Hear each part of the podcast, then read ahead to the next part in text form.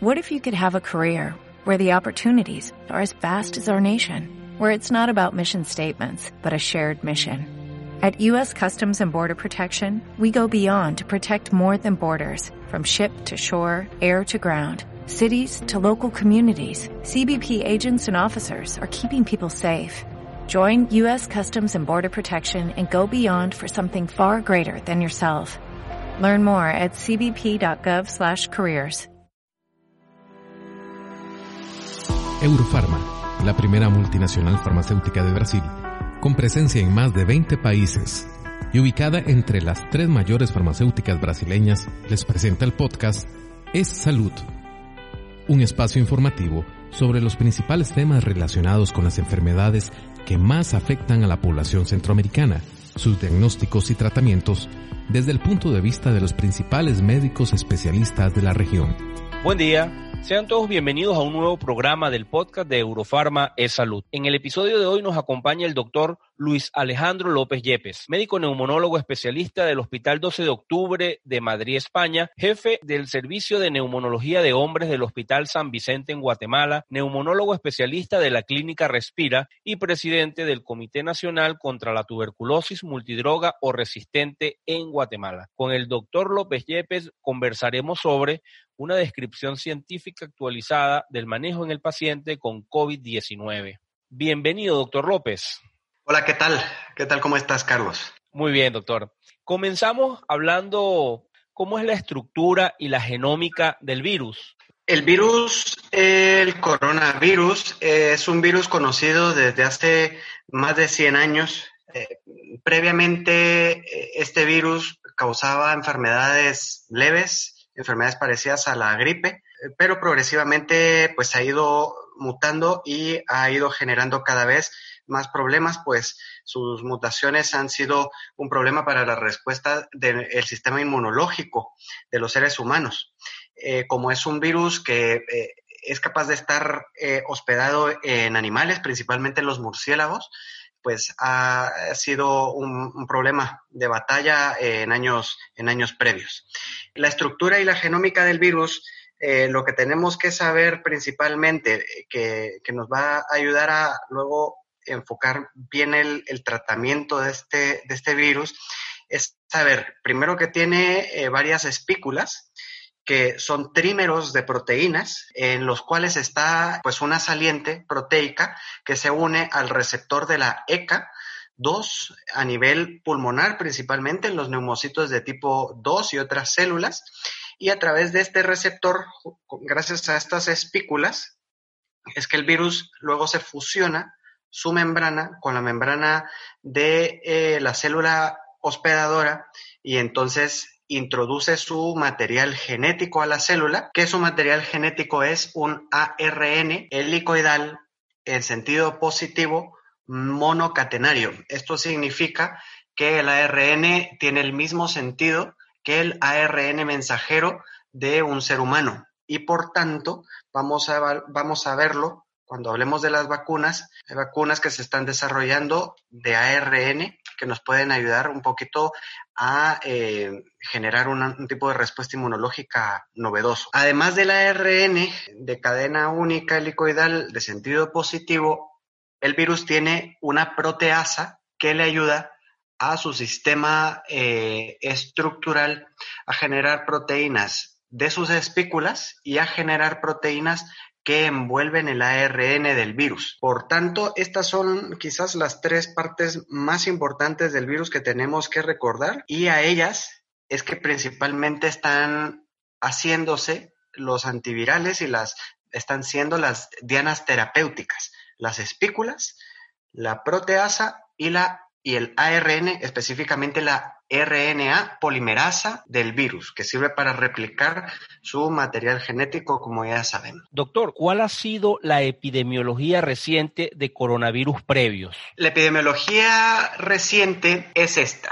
O sea, es un virus, como repito, conocido hace más de un siglo, que previamente se denominaba con números. Había varios coronavirus descritos y generaban infecciones leves pero eh, por eh, ser una zoonosis y estar hospedado en murciélagos principalmente, en camellos y en, otro tipo de mamíferos,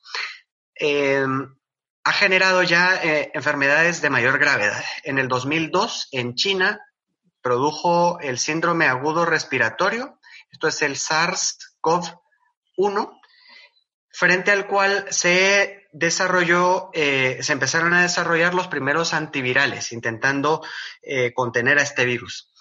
Produjo más de 8.000 muertes en China y posteriormente, 10 años después, en el 2012, en, en Arabia principalmente, produjo el MERS, que es el del Middle East, o sea, el del eh, Oriente Medio y también produjo una enfermedad con una mortalidad bastante elevada, quizás incluso más elevada, unas ocho veces más elevada que el SARS-CoV-1 en, en, China. Actualmente el virus, el CoV-2, que genera la enfermedad COVID-19, genera una enfermedad un poco más parecida al SARS, el de China de nuevo, con una mortalidad que eh, calculada pues está entre el 4 y el 10% una mortalidad global.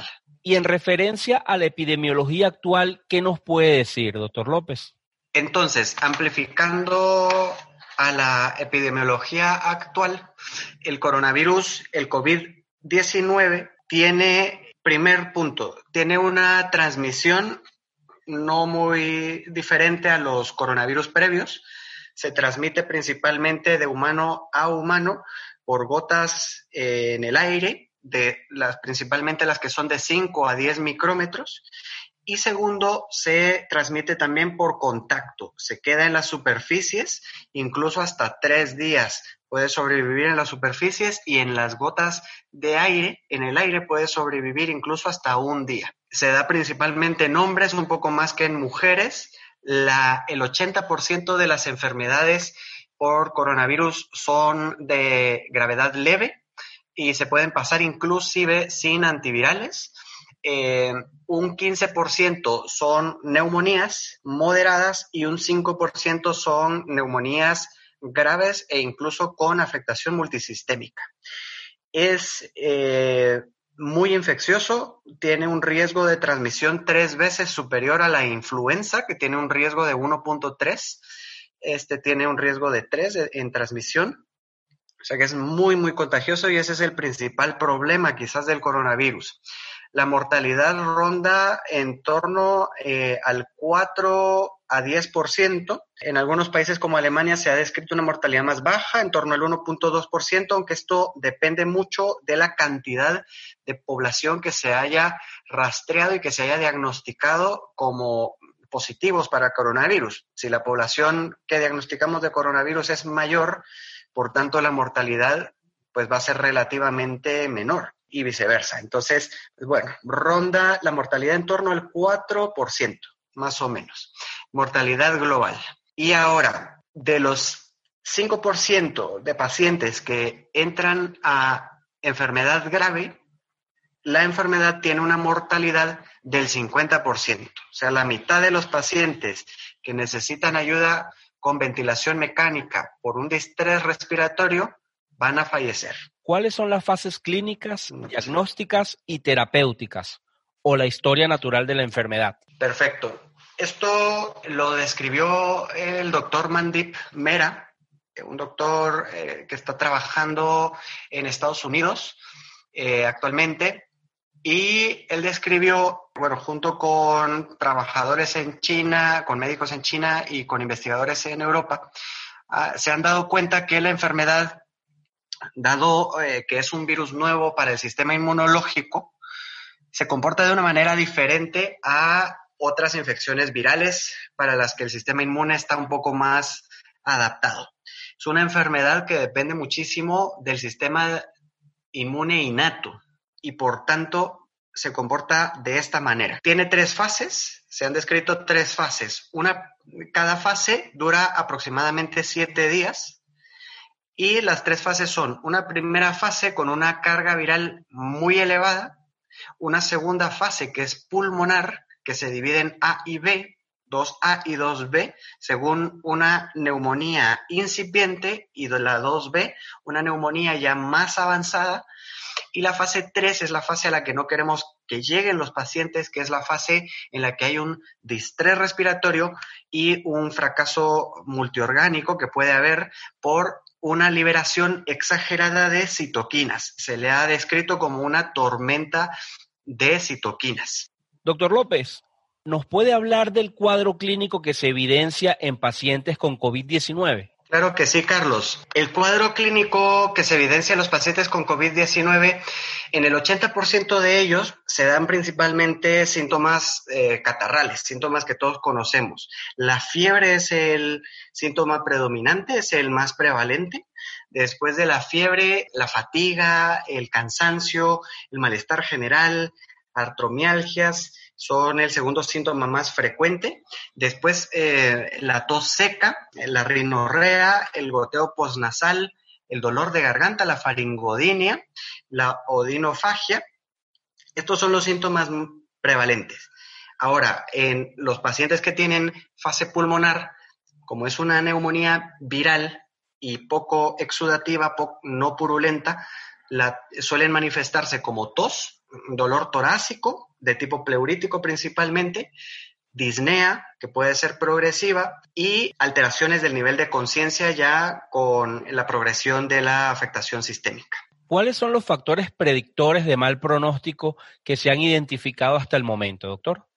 Hemos hablado de que el 80% de los pacientes suelen tener una enfermedad que es leve. Eh, por tanto, debemos enfocarnos e intentar poner todas nuestras energías en que se mantenga ahí y que el paciente termine su enfermedad habiendo sido una enfermedad leve y que no vaya a progresar hacia una neumonía y mucho menos a un distrés o a una enfermedad multisistémica por coronavirus. Por tanto, los predictores de mal pronóstico pues podemos empezar por los antecedentes del propio paciente, que son pacientes que tengan enfermedades debilitantes pulmonares, como los pacientes que tienen EPOC, los pacientes eh, asmáticos un poco menos que los que tienen EPOC, los que tienen enfermedades pulmonares intersticiales eh, o los pacientes que tienen tumores pulmonares. Entra aquí también y quizás son los más afectados los pacientes que tienen enfermedades cardiovasculares empezando por la hipertensión arterial, siguiendo por la cardiopatía isquémica y otras enfermedades como la diabetes mellitus o la edad arriba de los 50 y 60 años. Arriba de los 50 años, por cada década, se va duplicando la mortalidad. Así la mortalidad es cuatro veces mayor en pacientes arriba de 50 años, seis, ocho veces mayor en pacientes arriba de 60 años, etcétera. Y tenemos también factores predictores ahora eh, de imagen, que son si tenemos infiltrados pulmonares unilaterales, son peores que no tenerlos, bilaterales, pues peores que tenerlos unilaterales. Y así progresivamente, mientras más difusa es la afectación pulmonar, eh, peor pronóstico. El PAFI, también un PAFI debajo de 300, una saturación de oxígeno debajo del 93% y eh, el desarrollo de disnea de cianosis y de alteraciones en el nivel de conciencia son factores predictores de mal pronóstico. Ahora, factores bioquímicos de mal pronóstico son principalmente los factores que nos hablen de inflamación, que sea una inflamación muy grave, que nos hable de que el paciente va a progresar hacia esta tormenta de citoquinas, o eh, factores que hablen de una hiperrespuesta de coagulación y por tanto tenemos la elevación de la ferritina, una elevación exagerada, arriba de 500, dímeros D demasiado elevados, arriba de 1500, interleuquina 6 arriba de, 40, la PCR arriba de 150, linfocitosis exageradas o linfopenias. Eh, y eh, bueno, estos principalmente. En otros países están haciendo mediciones de interleuquina 4 y otros factores de inflamación, pero estos principalmente. Aquí hago nota eh, de que la procalcitonina hay que recordar que es un marcador de enfermedad bacteriana específico, por tanto nos habla de una predisposición del coronavirus para sobreinfección bacteriana y esto empeora el pronóstico, que claramente mm, se da en el coronavirus como se da en todas las demás infecciones pulmonares eh, virales. ¿Qué nos puede decir de los tratamientos con antivirales y con inmunosupresores? Los antivirales y los inmunosupresores son los pilares en el tratamiento del coronavirus. Entonces, si nos ceñimos a, esta, a este esquema, recordando carga viral elevada en las primeras fases de la enfermedad, desde el día 1 de del inicio de los síntomas hasta el final, hasta más o menos el día 7, 8, y luego a partir del día 8 una propensión cada vez mayor al desarrollo de la eh, tormenta de citoquinas en el 15% de los pacientes, así tenemos que actuar en nuestro tratamiento con, contra este coronavirus. Entonces, lo recomendado es iniciar medicamentos antivirales que vayan dirigidos hacia las dianas terapéuticas que hemos comentado, iniciar los antivirales lo antes posible, apenas tengamos el diagnóstico de coronavirus del paciente. Eh, hay que intentar empezar desde el día 1 si es posible, principalmente los que tienen afectación moderada o grave, pero ya lo platicaremos que eh, los pacientes que tienen enfermedad leve también podría valer la pena empezar también tratamiento antiviral. Entonces, empezando por los antivirales, los que van dirigidos a las distintas dianas terapéuticas, ahora mismo los que tenemos son el Remdesivir, que va dirigido contra la ARN polimerasa, tenemos la hidroxicloroquina y la acitromicina, que tienen efectos antivirales, evitan la salida del virus de la célula, aunque también tienen efectos inmuno eh, moduladores y tenemos fármacos otros, como por ejemplo la ribavirina o la combinación lopinavir-ritonavir, eh, que van dirigidos contra la proteasa viral. Entonces, obviamente el lopinavir-ritonavir se utilizaba eh, en el tratamiento del VIH, el remdesivir se confirmó que funcionó bastante bien en el SARS y eh, COV-1 en China y en el MERS y se está utilizando en este coronavirus. Ya hay varios ensayos clínicos que están demostrando que sus resultados son favorables.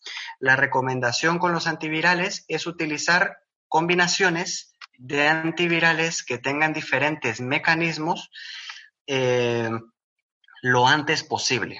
La combinación propuesta más utilizada actualmente es la combinación de hidroxicloroquina con osina citromicina, que en general va mejor cuando se combina con la citromicina, teniendo el, detalle de que pueden prolongar el QT ambos, por tanto hay que tener ese cuidado, sumándole lopinavir ritonavir para ir a la proteasa y tercero sumándole remdesivir o ribavirina según la disponibilidad en cada país. No tenemos que esperar a que el paciente se ponga malo, a que entre en una fase de enfermedad moderada o que empiece a elevar los reactantes que estamos platicando, los factores predictores de mal pronóstico, que en ellos nos vamos a ceñir cuando tenemos al paciente con coronavirus para evaluar si el paciente está progresando hacia un deterioro mayor. Em, pero lo recomendable es empezar los antivirales cuando hay carga viral, cuando hay virus elevado. Si empezamos los antivirales ya más adelante, como pasó en China, en el ensayo clínico que hicieron con eh, lopinavir, ritonavir, los empezaron en el día 8 y por tanto pues no hubo mejoría significativa de los pacientes. Estos antivirales se tienen que empezar cuanto antes. Ahora, estamos vigilantes entonces, los tenemos, eh, tenemos al paciente con el tratamiento antiviral y lo estamos monitorizando con laboratorio, con métodos de imagen y clínicamente. Y alertas a partir del día 4, entre el día 4 y el 8, a ver si desarrolla alguno de estos factores predictores de mal pronóstico que hemos platicado. Si empieza a desarrollar algunos de estos factores y o en imágenes empezamos a detectar que puede ser que esté desarrollando una neumonía viral, entonces aquí viene el momento de introducir los inmunodepresores, no antes, no antes, sino hasta este momento. Aquí podemos introducir ya sea corticoides en dosis de un miligramo por kilo al día o podemos iniciar los inmunodepresores que se han utilizado anteriormente en enfermedades reumáticas como la artritis reumatoide, como puede ser el inhibidor de la interleuquina 6, el tocilizumab, y se están haciendo ensayos clínicos con otros, por ejemplo, el anakinra, que va contra la interleucina 1, o el eh, basitinib, que va contra el eh, JAK, que es un mediador intracelular de la inflamación.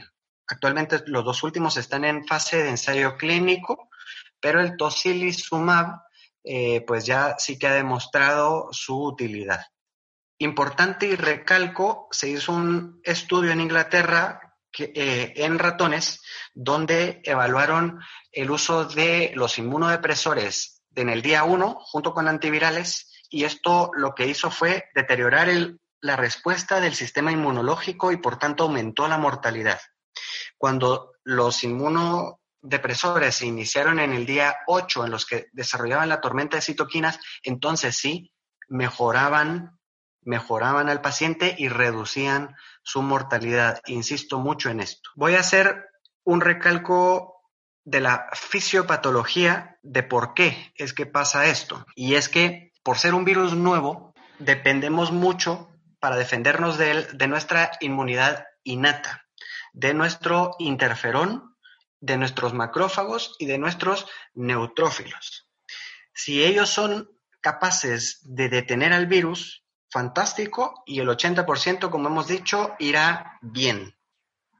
El problema está cuando ellos no son capaces de contener al virus. Entonces el virus hace lo que quiera en el cuerpo, entre comillas, eh, perdón la terminología, y eh, por tanto se activa un receptor que interactúa con el, con el receptor de la ECA, que es el ADAM 13 y el ADAM 17, y ellos son reclutadores de citoquinas, interleuquina 6, eh, interleuquina 8, interleuquina 4, y por tanto, eh, factor de necrosis tumoral, y por tanto, reclutan mm, células inflamatorias de manera exagerada y a esto es a lo que se le llama la tormenta de citoquinas y es porque eh, al sobrepasar la barrera, entre comillas, del sistema de inmunidad innata, el virus, que se da principalmente en, el en los grupos de riesgo que hemos comentado, pacientes con inmunidad deprimida, eh, pacientes con enfermedades crónicas, se da entonces la propensión a la tormenta de citoquinas, que es la que va a terminar en general metiendo al paciente en intensivo y aquí ya sí que tenemos un problema porque los pacientes si llegan a tener distrés y necesidad de ventilación mecánica tienen una mortalidad del 50%, como hemos dicho, tienen un muy mal pronóstico. ¿Cuáles son sus observaciones con respecto al uso de anticoagulantes? Este virus, eh, por esta tormenta de citoquinas que produce en el cuerpo, eh, uno de los mecanismos de defensa que hay ante gérmenes nuevos, no conocidos por el cuerpo, es la formación de una especie de enrejado, un coágulo de fibrina que detiene al germen, lo enreda y a partir de ese enredo, entre comillas, en ese coágulo, llega el sistema inmunológico y lo destruye. El problema está cuando esta respuesta se da en el contexto de una tormenta de citoquinas y de una eh, tormenta inmunológica exagerada. Entonces, aquí sí que se pueden formar muchos trombos, muchísimos trombos, y se ha visto en necropsias de pacientes que han fallecido por COVID-19, que suelen desarrollar trombosis pulmonar. Aquí no se habla de tromboembolia, pues son trombos locales, trombosis pulmonares, los que desarrollan distrés, y eh, muy pocos de ellos, más o menos eh, es, un porcentaje muy bajo de los que desarrollan el distrés, más o menos en torno al 5, 25% de ellos pueden desarrollar una coagulación intravascular diseminada, o sea, a nivel de todo el cuerpo. De ellos, más o menos un 5% nada más desarrollan enfermedad de coagulación intravascular diseminada grave. ¿Esto qué significa? Esto significa que debemos procurar dar anticoagulación a todos los pacientes que tienen enfermedad por coronavirus de moderada en adelante. Anticoagulación en dosis profilácticas.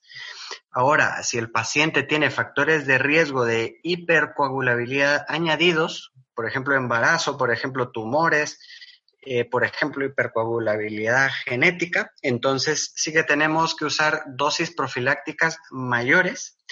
Y si el paciente tiene datos clínicos de formación de coágulos en mayor cuantía, por ejemplo, en un angiotac detectamos una, eh, una, trombosis en las arterias pulmonares o detectamos dímeros D en proporciones muy elevadas, entonces Aquí se recomienda dar anticoagulación con heparinas o con fraxiparina, por ejemplo, con enoxaparina en eh, dosis terapéuticas. Esto es un miligramo por kilo cada 12 horas.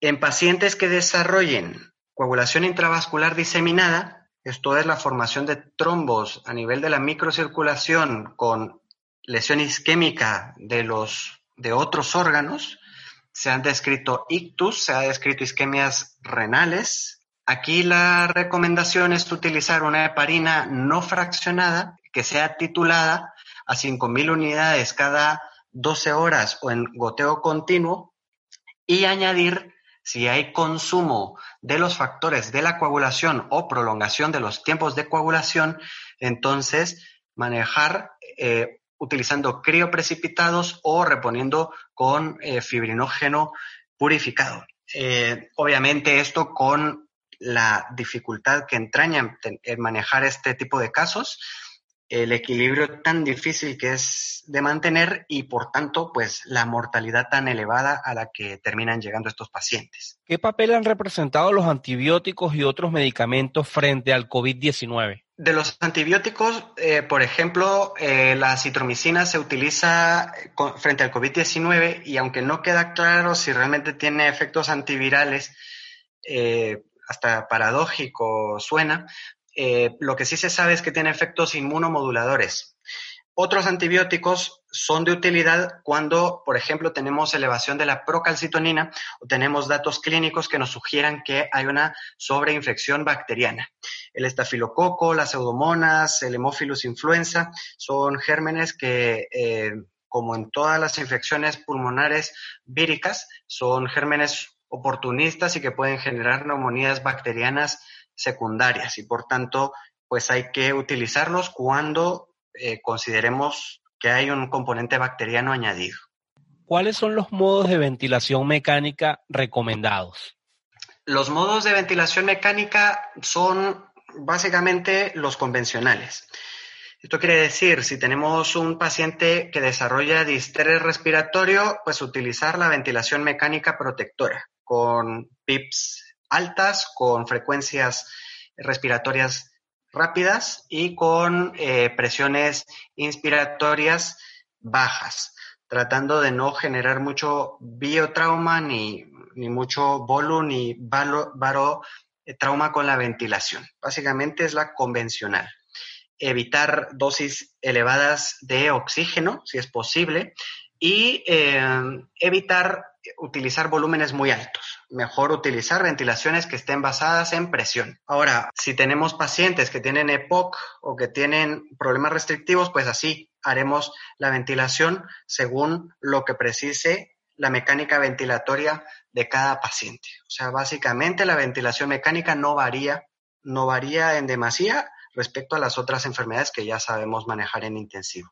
Doctor López, hay una gran cantidad de vacunas en fases de estudio. ¿Qué nos puede decir sobre esto y qué esperar en el futuro? Hay varias vacunas que se están desarrollando ya. En China hay una vacuna que está utilizando el adenovirus como vector. Es una vacuna de virus vivos atenuados. Eh, atenúan al adenovirus y lo utilizan como vector portador de eh, las glicoproteínas de las espículas del coronavirus. Y por tanto, pues es una inmunidad de tipo celular que en teoría es para toda la vida, aunque, bueno, con el hincapié de que será una vacunación para las personas, entre comillas, fuertes, eh, que no entren en los grupos de riesgo de, desarrollar una enfermedad por coronavirus grave. Entonces, bueno, esto puede ser una forma de inmunización de rebaño para, para, para luego las, las personas que, tiene, que están debilitadas. Hay otras vacunas que se están desarrollando. Hay unos modelos muy interesantes. En Inglaterra se están desarrollando ya eh, vacunas que son de partículas de, la, de las espículas del coronavirus.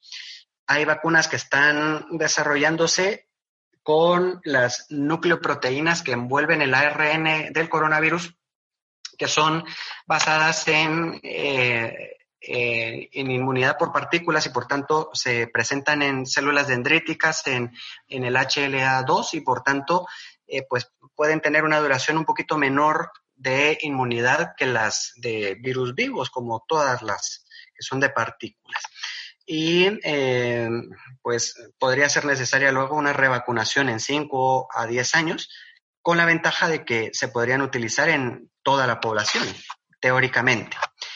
Eh, en China están en fase 2 ya, han pasado la prueba de la toxicidad de la vacuna y van bastante avanzados y yo espero que quizás a finales de este año o a inicios del próximo ya podamos tener la primera vacuna en marcha.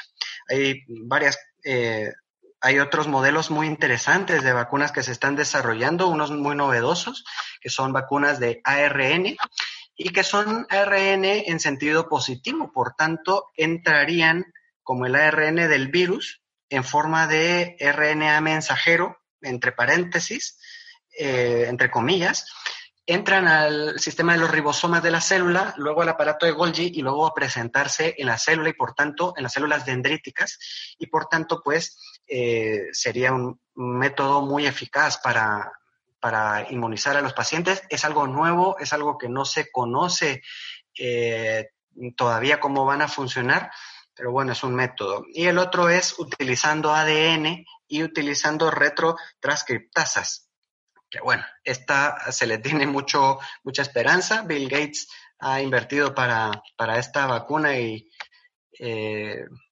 eh, bueno, se transporta en un plásmido bacteriano a las células y, bueno, en teoría también podría ser un buen método.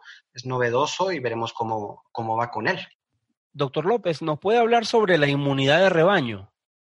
Sí, la inmunidad de rebaño consiste en que un porcentaje eh, significativo de la población tenga ya inmunidad frente al virus. Esto puede ser por dos mecanismos principalmente.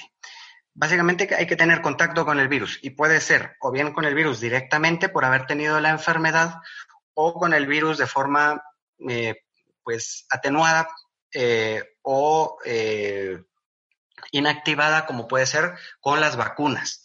Entonces, eh, ya sea por uno u otro mecanismo, lo que se intentaría aquí es que el rebaño, o sea, la mayoría de la población, sea inmune al virus y por tanto dejen de ser vectores, transmisores potenciales del virus y que por tanto no llevemos el virus a las personas eh, que tienen mayor riesgo de desarrollar la enfermedad grave. Eso significa inmunidad de rebaño. Para finalizar, ¿cuáles son sus recomendaciones o qué deberíamos tomar en cuenta para la prevención de futuras pandemias? Muy importante. Habiendo tenido ya antecedentes de pandemias como la, el, cólera, eh, el SARS, el MERS, la peste, eh, bueno, eh, habiendo tenido ya esos antecedentes, es un poco pecado habernos permitido tener esta pandemia.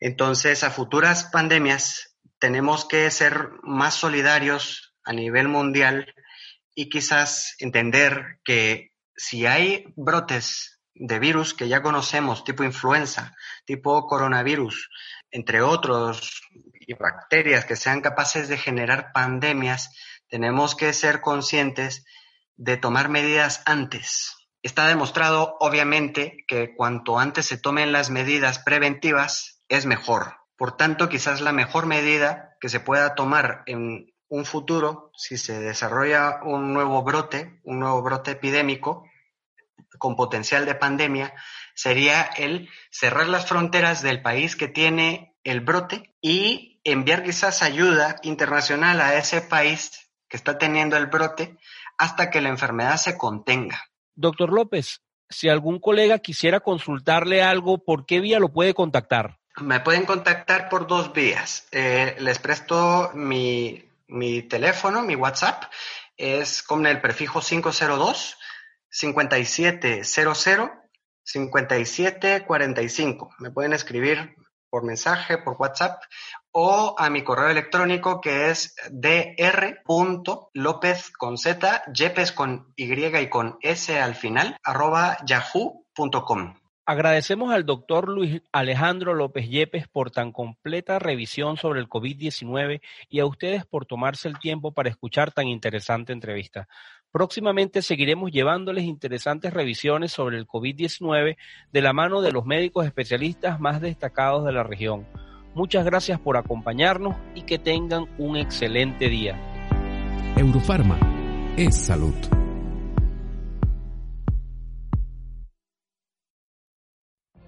What if you could have a career where the opportunities are as vast as our nation, where it's not about mission statements, but a shared mission? At U.S. Customs and Border Protection, we go beyond to protect more than borders. From ship to shore, air to ground, cities to local communities, CBP agents and officers are keeping people safe. Join U.S. Customs and Border Protection and go beyond for something far greater than yourself. Learn more at cbp.gov/careers.